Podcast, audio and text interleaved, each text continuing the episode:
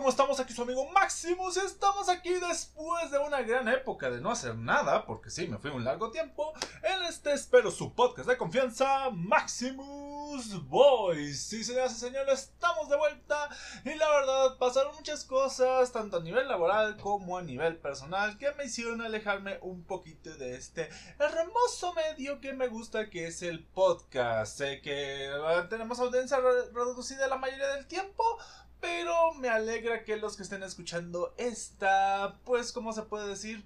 Este regreso de vacaciones se la pasen muy bien porque el día de hoy estaremos hablando de muchas cosas del mundo del entretenimiento de las cuales me he empapado por así llamarlo. Es decir, que he visto mucho, muchas películas, series y demás cosas que creo que son pues muy atinadas, recomendables, sobre todo si son fanáticos del mundo de superhéroes, porque sí, vamos a tener muchas recomendaciones, muchas reseñas en esta oportunidad de este mundillo del cómic, o bueno, más bien del mundillo de los superhéroes salidos del cómic. Y sin nada más que decir, vamos a empezar con algunas recomendaciones rápidas. Y eso se debe a que, al igual que han salido muchas cosas de superhéroes, también eh, ¿cómo decirlo? Esta temporada nueva es impulsora de lo que para muchos se considera una de las mejores temporadas de anime que hemos tenido. En esta ocasión, otoño 2022. Bueno, sí sería, sí, otoño 2022. Sí, estoy en lo correcto, porque luego se me va eso, porque luego la primavera es del siguiente año y cosas por el estilo. O sea, se me revuelve mucho la cosa. Los japoneses tienen su manera por estaciones de año de ir haciendo bloques de salidas de anime porque bueno, son dos episodios, eh, normalmente un anime corto o un anime estándar tiene dos episodios, lo cual vienen a ser 12 semanas, lo cual vienen a ser 3 meses, lo cual pues se divide en las cuatro estaciones del año. Así lo quisieron hacer, a mí no me pregunten. Pero la cuestión interesante es que hay muchas obras muy recomendables. Hay muchas continuaciones, como lo podría ser eh, Irumakun, o bueno, yo lo conozco como Mighty Machita Irumakun, que es una de las recomendaciones que yo más doy, aunque está en su tercera temporada. Yo recomendaría verlo, obviamente, desde la primera, que si no me acuerdo salió por allá de 2019, principios de 2020, si no me acuerdo. También está el regreso de lo que es el último arco de Bleach. Para los que no conozcan Bleach, es uno de los animes que pues, ¿cómo podemos llamarlo? Esos animes shonen de la segunda oleada. Yo le llamo segunda oleada porque para mí la primera oleada fue lo de Dragon Ball, eh, Caballeros del Zodiaco y todo eso. Que a mí técnicamente ya me tocó verlo cuando ya estaba terminado, pero es lo que le podemos llamar la oleada primigenia de los shonen. Ya en la segunda oleada pues se vienen grandes referentes como Naruto, One Piece, que muchos ya saben que es mi anime favorito y ese pues no lo menciono mucho porque eso es técnicamente recomendación obligada de mi parte. Aún tengo pendiente traer en algún momento el podcast hablando de One Piece y pero como les digo, yo quiero traerlo con alguien más, ya sea alguien que apenas lo haya empezado a ver, alguien que ya tenga igual de tiempo conmigo, pero alguien que pueda retroalimentar, porque si no va a ser una visión muy eh, unilateral y pues yo quiero que vean todas las vertientes y todo lo que se pueda de esa magnífica obra. Y también de continuaciones está la sexta temporada de Boku no Hero Academia, también conocido como My Hero Academia. Lo cual, pues son tres recomendaciones, pero son continuaciones al final de cuentas. Ahora, si hablamos de estrenos tal cual, estrenos, estrenos, creo que la única que podría recomendar al 100% porque sé, sí he visto otros animes, pero la verdad entre mis gustos personales y que pues yo luego tengo un gusto o más bien una un atrevimiento por ver cosas que dan cringe.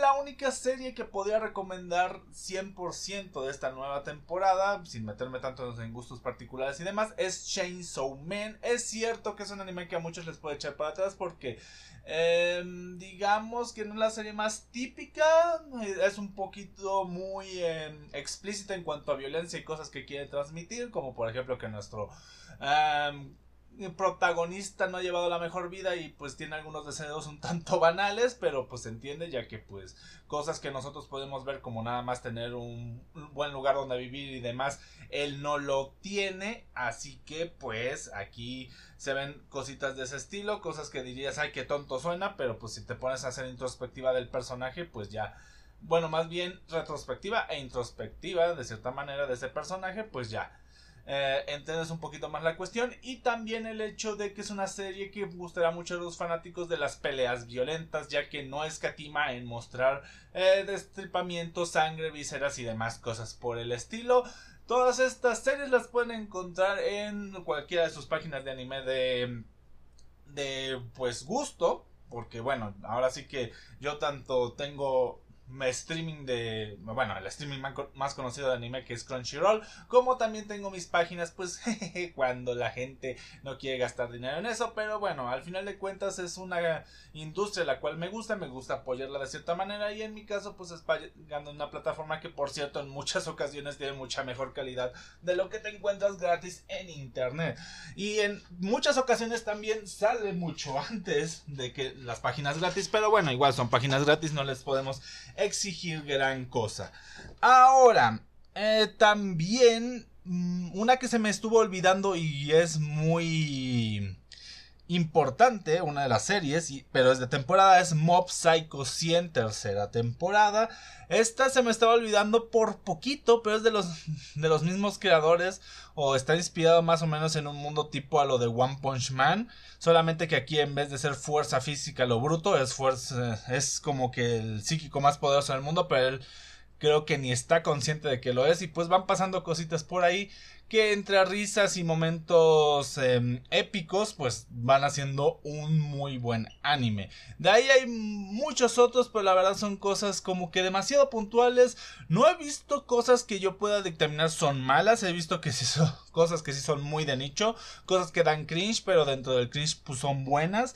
Pero creo que en cuanto a anime, no hay algo como en la temporada pasada que pueda decir es malo. Y si quieren saber a lo que me refiero con decir que algo es malo, pues pueden pasarse al TikTok de Maximus Dante, en el cual pues hablo principalmente de los resúmenes semanales de One Piece, pero también hago uno que otro TikTok individual hablando sobre cómics o preguntas que se me hacen en mi día a día, ya que pues al parecer si no meto algún tema polémico no hay muchos comentarios en ellos, así que pues apoyarían mucho siguiendo y dándole un corazoncito si encuentran algún TikTok de su interés, así que ese es un nuevo proyecto, ya dado que ahorita no tengo tiempo para sacar videos en YouTube, me, como puedo llamarlo, trasladado a la plataforma de TikTok. Ahora, pasemos fuera del mundo del anime, de las cosas japonesas y la cultura otaku o oriental a algo más occidental.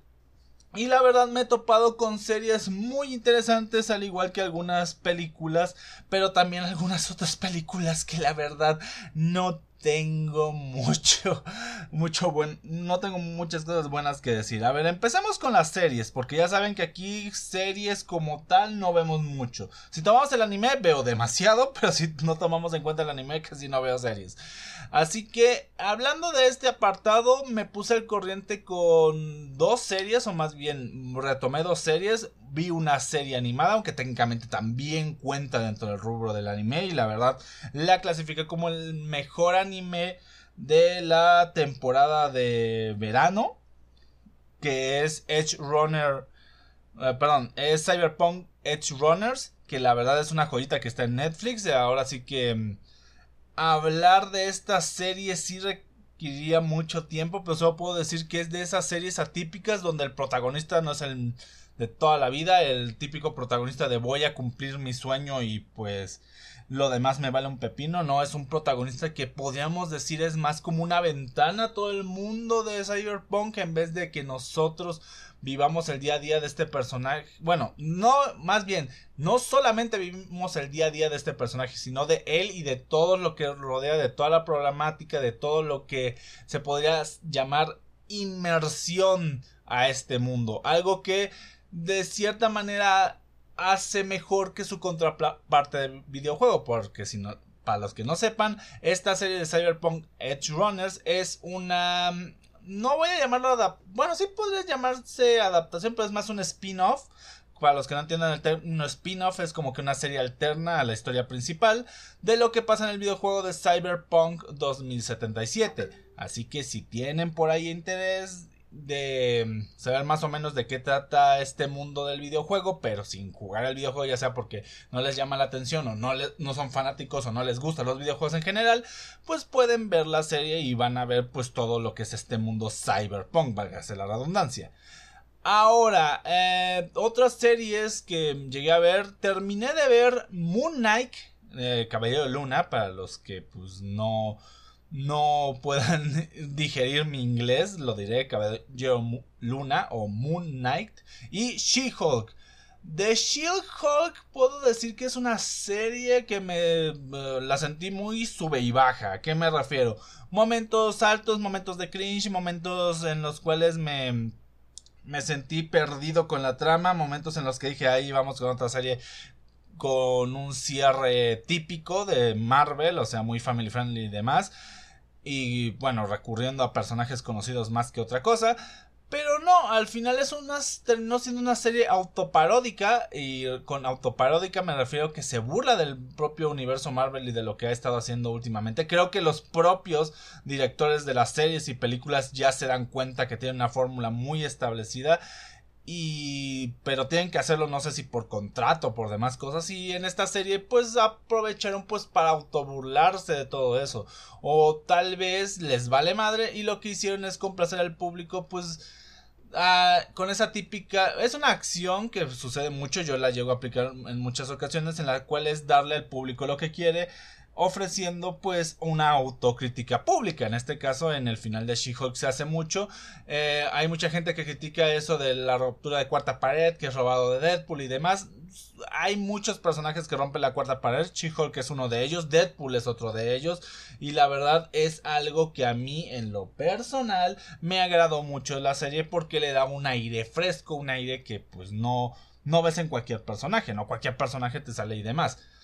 Y la verdad la serie creo que es disfrutable, pero creo que como todas las series de Marvel o las últimas que ha salido, no para echársela tan de corrido. Porque ahorita les voy a explicar lo que a mí me pasó con eh, Moon Knight o Caballero de Luna. Perdón, es que mi inglés está muy de la chingada, por eso lo digo tanto en inglés como en español, excepto She-Hulk, porque mm, como traduzco She-Hulk? ¿Ella Hulk? No, pues no. Eh, ahí sí nos aguantamos mi pésimo inglés. Pero bueno. Eh, es una serie que yo digo es muy divertida, pero como lo he comentado en varias ocasiones, estas series de Marvel no creo que sean para verlas de corrido. Creo que es un poquito más semanal el asunto. Pero está bien, está chido y es como lo vuelvo a repetir, demasiado disfrutable ver ese aire fresco de autocrítica en algunos sentidos y de em, escucharnos a nosotros como audiencia dentro de un, bueno, a través de un personaje, al igual que muchas de nuestras dudas y cosas que pensamos en general. Ahora, con Caballero Luna es la epítome, por así llamarlo, es el máximo representante de por qué comentó esto de que yo no recomendaría ver series de Marvel. A ver, algo que hace mucha diferencia primero entre Moon Knight y She-Hulk es la duración de sus capítulos. La verdad, los capítulos de She-Hulk duran alrededor de 24 minutos, aunque bueno, ahí en la barra de tiempo van a ver 30, la verdad son como 5 minutos o más de entre cortos, pantalla en negro, una que otra escena al final del capítulo y demás.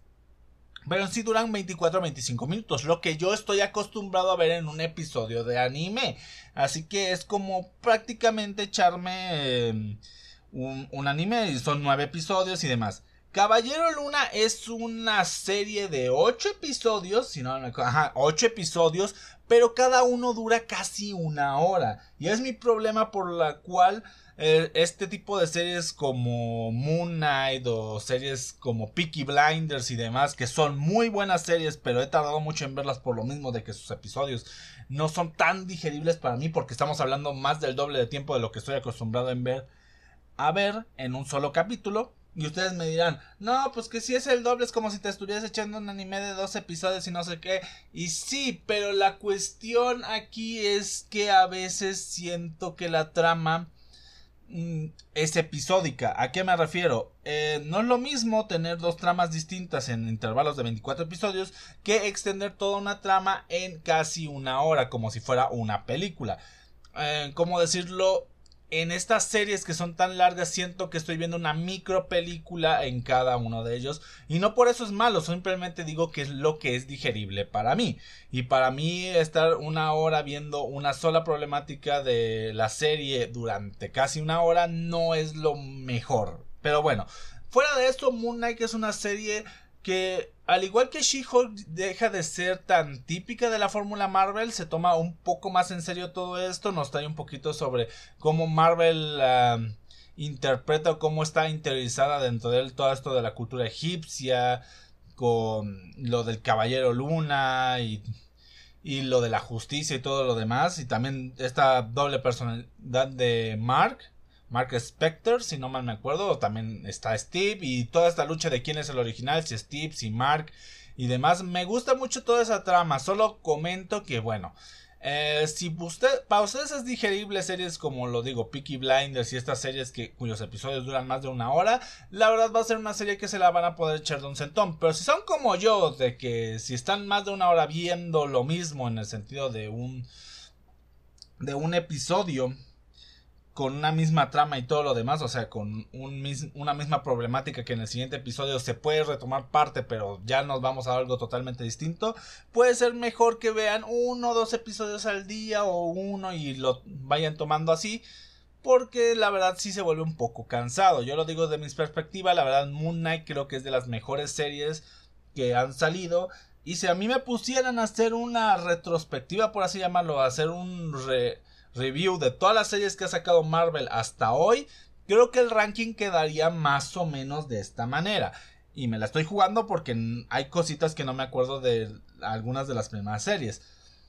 En el fondo o hasta abajo, hasta abajo, hasta abajo, creo que sí pondría la de Miss Marvel, pero la pondría hasta abajo no porque sea la peor, sino es por la que técnicamente no la vi, así de fácil.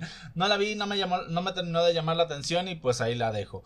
De ahí aunque en su momento me agradó, debo admitir que comparado con muchas de las cosas que han salido últimamente, Capitán América y el Soldado del Invierno, perdón, eh, Falcon y el Soldado del Invierno, ya iba a decir el nombre de otra película, pero sí es Falcon and the Winter Soldier, sí queda muy por debajo y queda de ver en muchas otras cosas.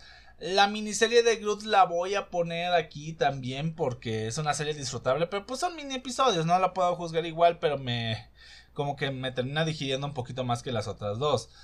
De ahí a ver qué otra serie pondría, creo que de ahí seguiría la de She-Hulk. No es per se mala que la ponga en este punto, no la hace mala, solamente que creo que las demás aportan muchas más cosas.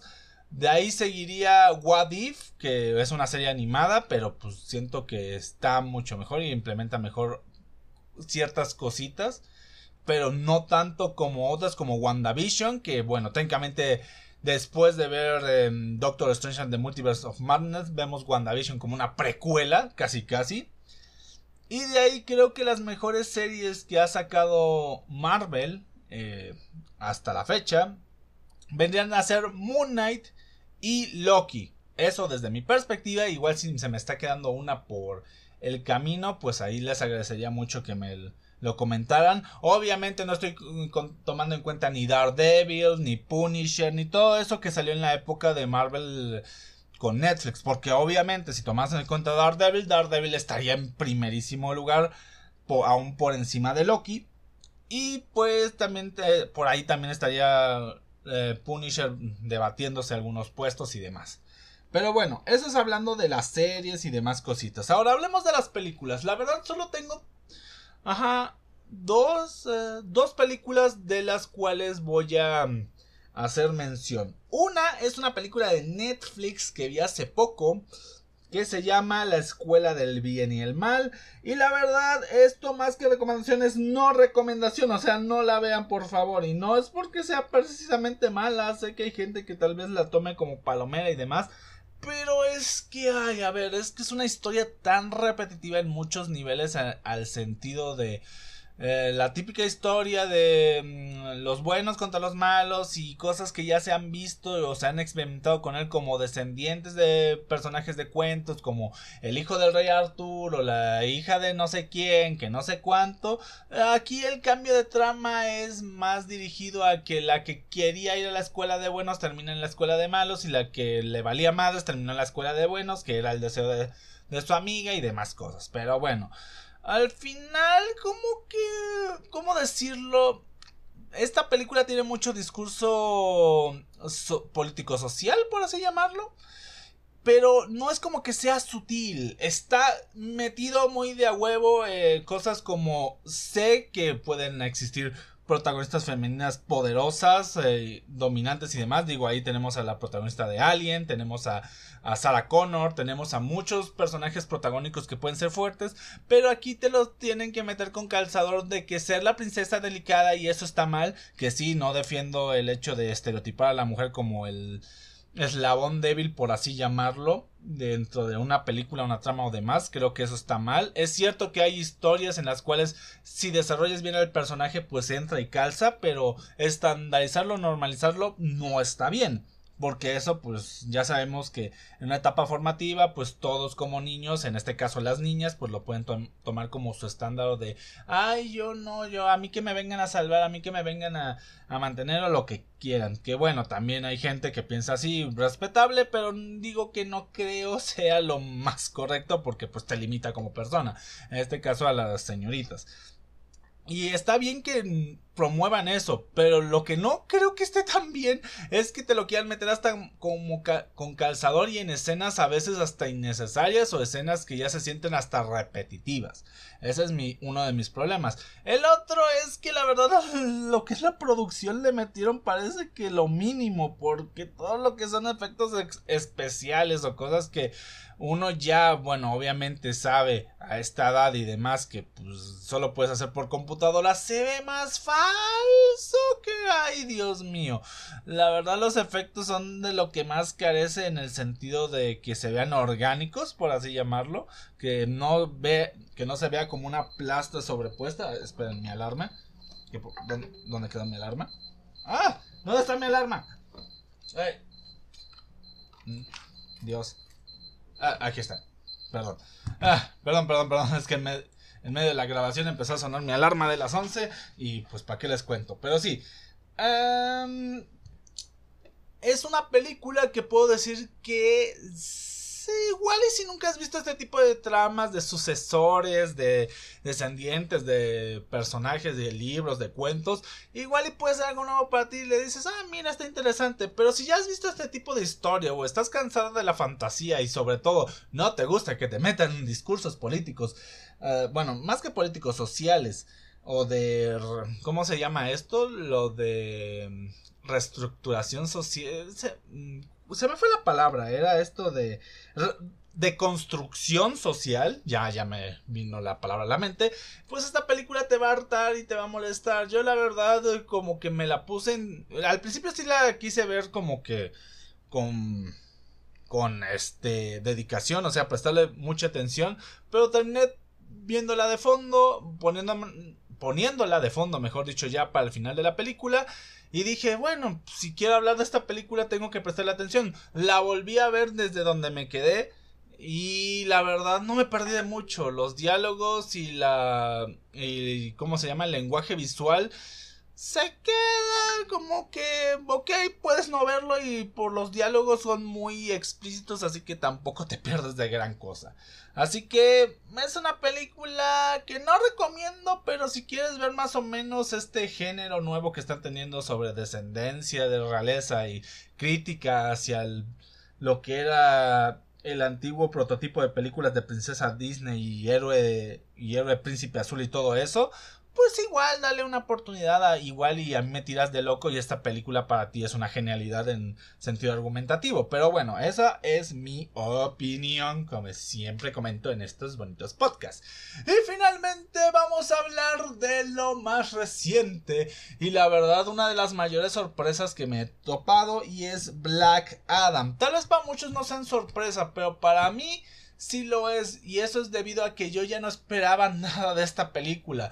Desde que dijeron que la iban a cancelar, luego de que no, luego de que mm, The Rock estaba teniendo algunos problemas eh, en la postproducción por cuestiones de un cameo y demás cosas que no voy a comentar ahorita porque bueno, creo que son cosas que mm, es mejor ustedes lo vean al final de la película, que por cierto desde aquí les voy adelantando, quédense porque hay una escena post créditos, la cual no es la cosa más boom del mundo, pero sí es muy emocionante, sobre todo si vieron las películas anteriores o han visto películas de esta etapa de DC. Así que está muy bien. Ahora, hablando precisamente de Black Adam, siento que lo intentaron llevar por un lado no tan fiel, pero acertado. ¿Por qué?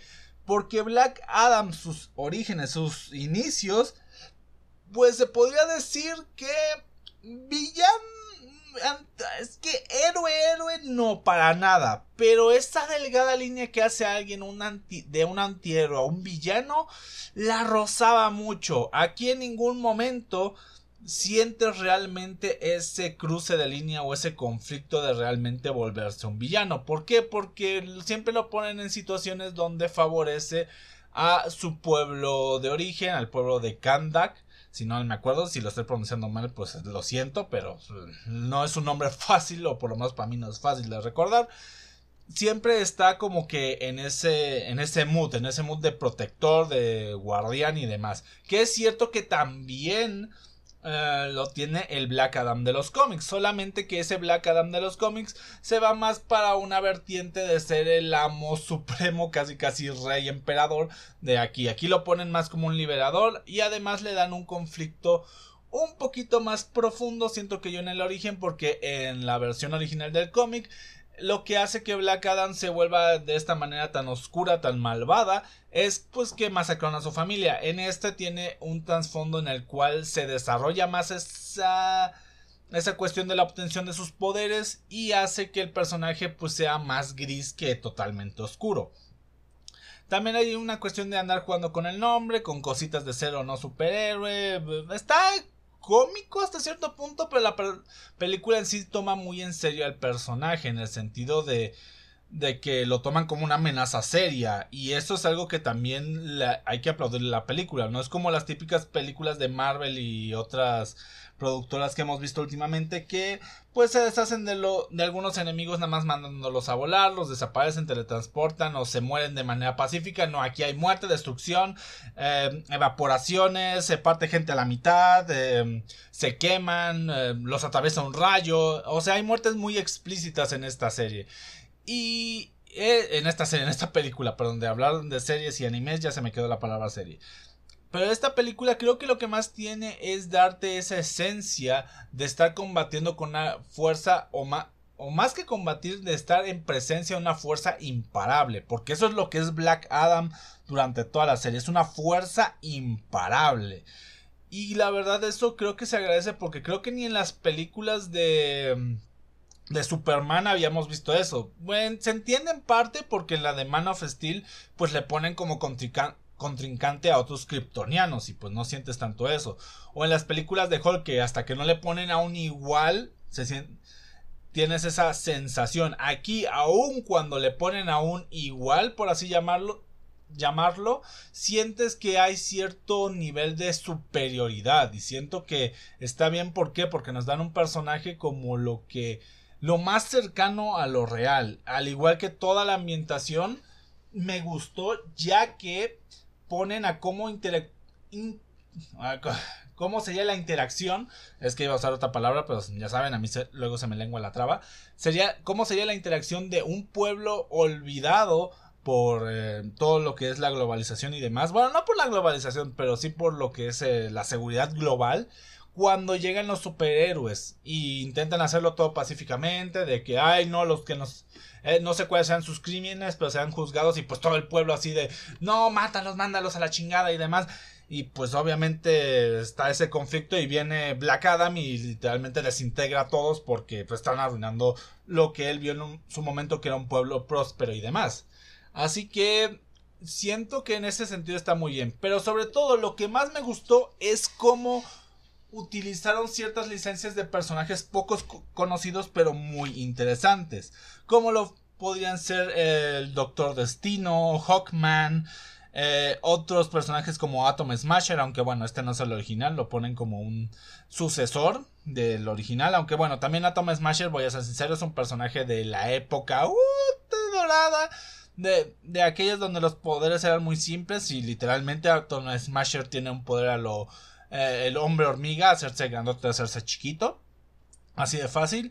Eh, Doctor Destino podríamos verlo como un Doctor Strange, pero técnicamente Doctor Strange vino después, así que Doctor Fate sería el original.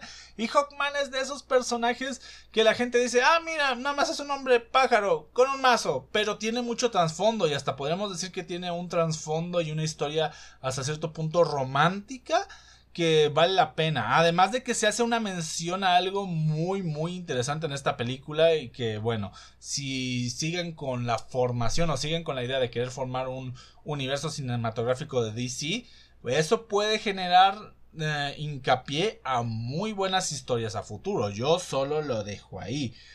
Que es algo que se menciona cuando llegan a... Em, al hogar o más bien a la reunión con el con Hawkman y tiene que ver con este personaje. Así que yo solo lo dejo ahí. Ustedes, los que sepan de cómics, sabrán a qué referencia me ha. a qué referenciaron y los que no, pues ahí luego le preguntan a su em, conocedor o a su catedrático de cómics de confianza. Pero bueno. Al final creo que la película de Black Adams es una... Black Adam, no sé por qué dije Adams, como si fueran los locos Adams. No, Black Adam es una película que no es la octava maravilla, pero como pieza de entretenimiento, o sea, para entretenerse, para pasarse un rato, es muy disfrutable, es muy buena, funciona muy bien como película de acción. Es cierto que en el sentido de que la... O sea, la roca no lo siento mal actor, pero siento que no, no es muy amplio en los papeles que puede interpretar. Siempre va a ser el tipo rudo, el tipo indestructible y demás. Y bueno, creo que en ese sentido fue una excelente elección de casting porque bueno, Black Adam así tenía que ser, así fue durante mucho tiempo un un este villano antihéroe difícil de controlar y casi casi imparable hasta para personajes que podemos considerar iguales a él como Shazam o Superman así que podríamos decir que The Rock fue una muy buena opción dado al perfil que tenía que tener el personaje para su inicio. Es cierto que tal vez en futuras películas si llega a volver a aparecer y se le quiere dar un desarrollo, pues la Roca tal vez tendría que hacer un mayor trabajito por ahí en cuanto a su caracterización, pero de inicio creo que está muy bien. De ahí que puedo decir, creo que Black Adam es de esas sorpresitas porque como les digo yo no me esperaba nada por tanto retraso y tanta cuestión ahí, hasta creí que iba a salir un bodre o iban a salir cosas como en Justice Justice League que no le pudieron quitar correctamente el bigote a Superman y demás cositas por el estilo. Pero al final salió una pieza muy disfrutable, muy buena. Me la pasé bien. Eh, la terminé viendo dos veces. En la segunda no la disfruté tanto porque eh, había comido un montón y había momentos en los que me quería dormir porque pues estaba fresquecito el clima del lugar y pues aparte comer mucho y los asientos eran cómodos. Ustedes entenderán. Pero bueno. Eh, al final, ¿qué me quedo? Hay muchas recomendaciones buenas de anime, hay muy buenas cosas que pueden ver de series tanto de Marvel como no Marvel y creo que Black Adam es una buena elección de película. Ahora sí que eso sería todo por el podcast del día de hoy. Ya saben que nos pueden seguir en el resto de nuestros proyectos. Ah, sé que muchos luego vienen de la página de Facebook, pero para los que no, es Maximus Dante in Face, que ahí normalmente es donde estoy publicando todo lo que ando subiendo cuando hago algún stream, que sí hago streams en Twitch. Estoy viendo si pasarme a alguna otra plataforma, porque Twitch es un lugar donde la captación de público es está cortita, está, está, está pequeña, o sea, no es tan fácil captar público por Twitch, pero lo que sí es que es una de las fuentes principales. Así que estoy viendo aún cómo está el asunto por ahí. Pero de momento estamos como Maximus Dante en Twitch o Maximus Dante en Face. También mencionamos lo que es el TikTok. Que también tiene de nombre Maximus Dante. O podrían decir, o que egocéntrico el señor. Pero pues es mi nombre artístico. ¿Qué le voy a hacer? ¿Qué quieren que lo llame? Juanito Pérez y sus amigos? Pues no. Y de ahí eh, está el YouTube, que ahorita está en pausa, pero pueden ir a ver. Está los videos que subí hasta hace como cuatro. ¡Wow! Llevo ya cuatro o tres meses sin subir videos a YouTube. ¿Qué cosa? Maximus World, donde pues me quedé subiendo videos sobre todo lo que es el mundo de los esports, que, algún que otro mini podcast, por así llamarlo, hablando sobre la mentalidad de los jugadores y demás cosas. Y finalmente también está este bonito y encantador podcast junto con su Instagram, el cual es Maximus Collection, el Instagram que es del canal. Ahí estoy subiendo eh, la recapitulación de algunos TikToks, algunas historias y demás cosas.